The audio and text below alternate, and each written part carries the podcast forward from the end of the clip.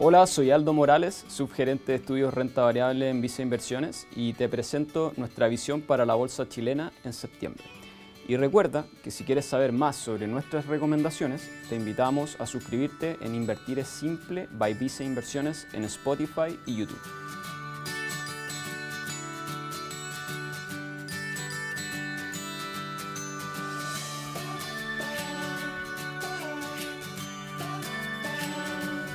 En agosto, el mercado local siguió mostrando un desempeño positivo. El IPSA rentó 3,5% en pesos y 3,9% en dólares, acumulando un retorno de 16% durante los últimos dos meses y de 34% en lo que va del año en moneda local.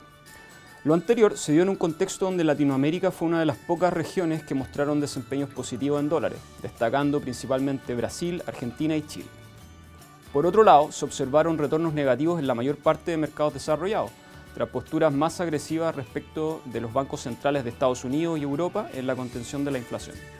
En Chile hemos visto una tendencia clara en los últimos meses respecto al fuerte rebote de sectores rezagados, o que dentro de sus fundamentos tenían un componente de riesgo regulatorio y alta sensibilidad a las tasas de interés. En este sentido, los sectores eléctricos, sanitarios, centros comerciales, registraron alzas de 54% en promedio en los últimos dos meses, en medio de la expectativa de un potencial rechazo a la propuesta de nueva constitución que terminara descomprimiendo la presión que existía a nivel de premio por riesgo, tipo de cambio y tasas de interés. En este sentido, creemos que el mercado se adelantó al resultado del plebiscito y dado esto, la reacción inicial tras conocer los resultados fue más bien neutral a positiva. Si bien aún existe un potencial interesante de apreciación de múltiplos en el IPSA, considerando que el índice transa actualmente a 1,1 vez bolsa libro, un 27% bajo el promedio de los últimos cinco años.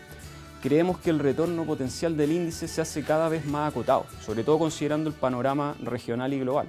Estamos a puertas de una recesión y los fundamentos macroeconómicos como el cobre y los resultados corporativos no funcionan necesariamente como catalizadores adicionales. En este sentido, creemos que a estos niveles la exposición al mercado local debiera tener un mayor componente de selectividad, buscando un balance riesgo-retorno un poco más atractivo. Al cierre de agosto terminó la temporada de resultados del segundo trimestre, la que en nuestra opinión dejó sensaciones más bien mixtas. Si bien a nivel de crecimiento agregado se observaron buenos números, esto estuvo muy concentrado en pocas empresas. Además que no hubo grandes sorpresas y por el contrario, un alto número de compañías reportaron bajo lo esperado. Según nuestras estimaciones, las empresas del IPSA reportaron crecimientos de 34% en EBITDA y 80% en utilidad. Entre vapores, SQM y el sector bancario en conjunto representaron el 98% del crecimiento total de las utilidades del IPSA. Por otro lado, el sector retail fue el que representó gran parte de la compensación negativa en utilidades, principalmente por un efecto base comparable en ventas y márgenes del año pasado. El segundo trimestre destacó por las fuertes presiones de costo y gasto a nivel general, asociado a un aumento en las tarifas de fletes, costos logísticos y el efecto de la inflación, tanto a nivel de insumos como de remuneraciones.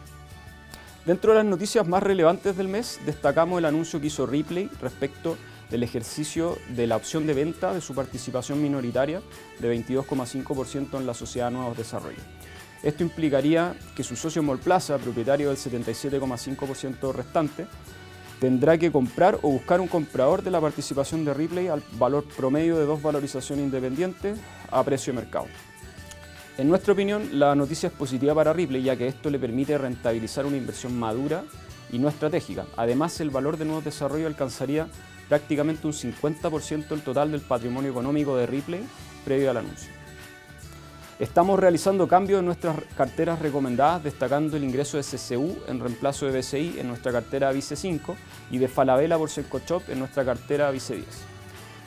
Estamos incorporando CCU en la quinta posición de nuestra cartera, debido principalmente a que tras un retorno negativo de 28% en pesos en los últimos 12 meses, el balance riesgo-retorno se hace más atractivo Creemos que tras los resultados del segundo trimestre se generó un exceso de pesimismo respecto a las perspectivas de la compañía, principalmente por el impacto negativo de los costos dolarizados y la no existencia de cobertura.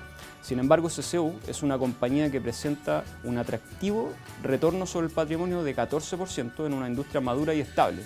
Además, se encuentra transando a 6,4 veces de EBITDA forward 12 meses, lo que implica un descuento de 19% respecto a su promedio de 5 años.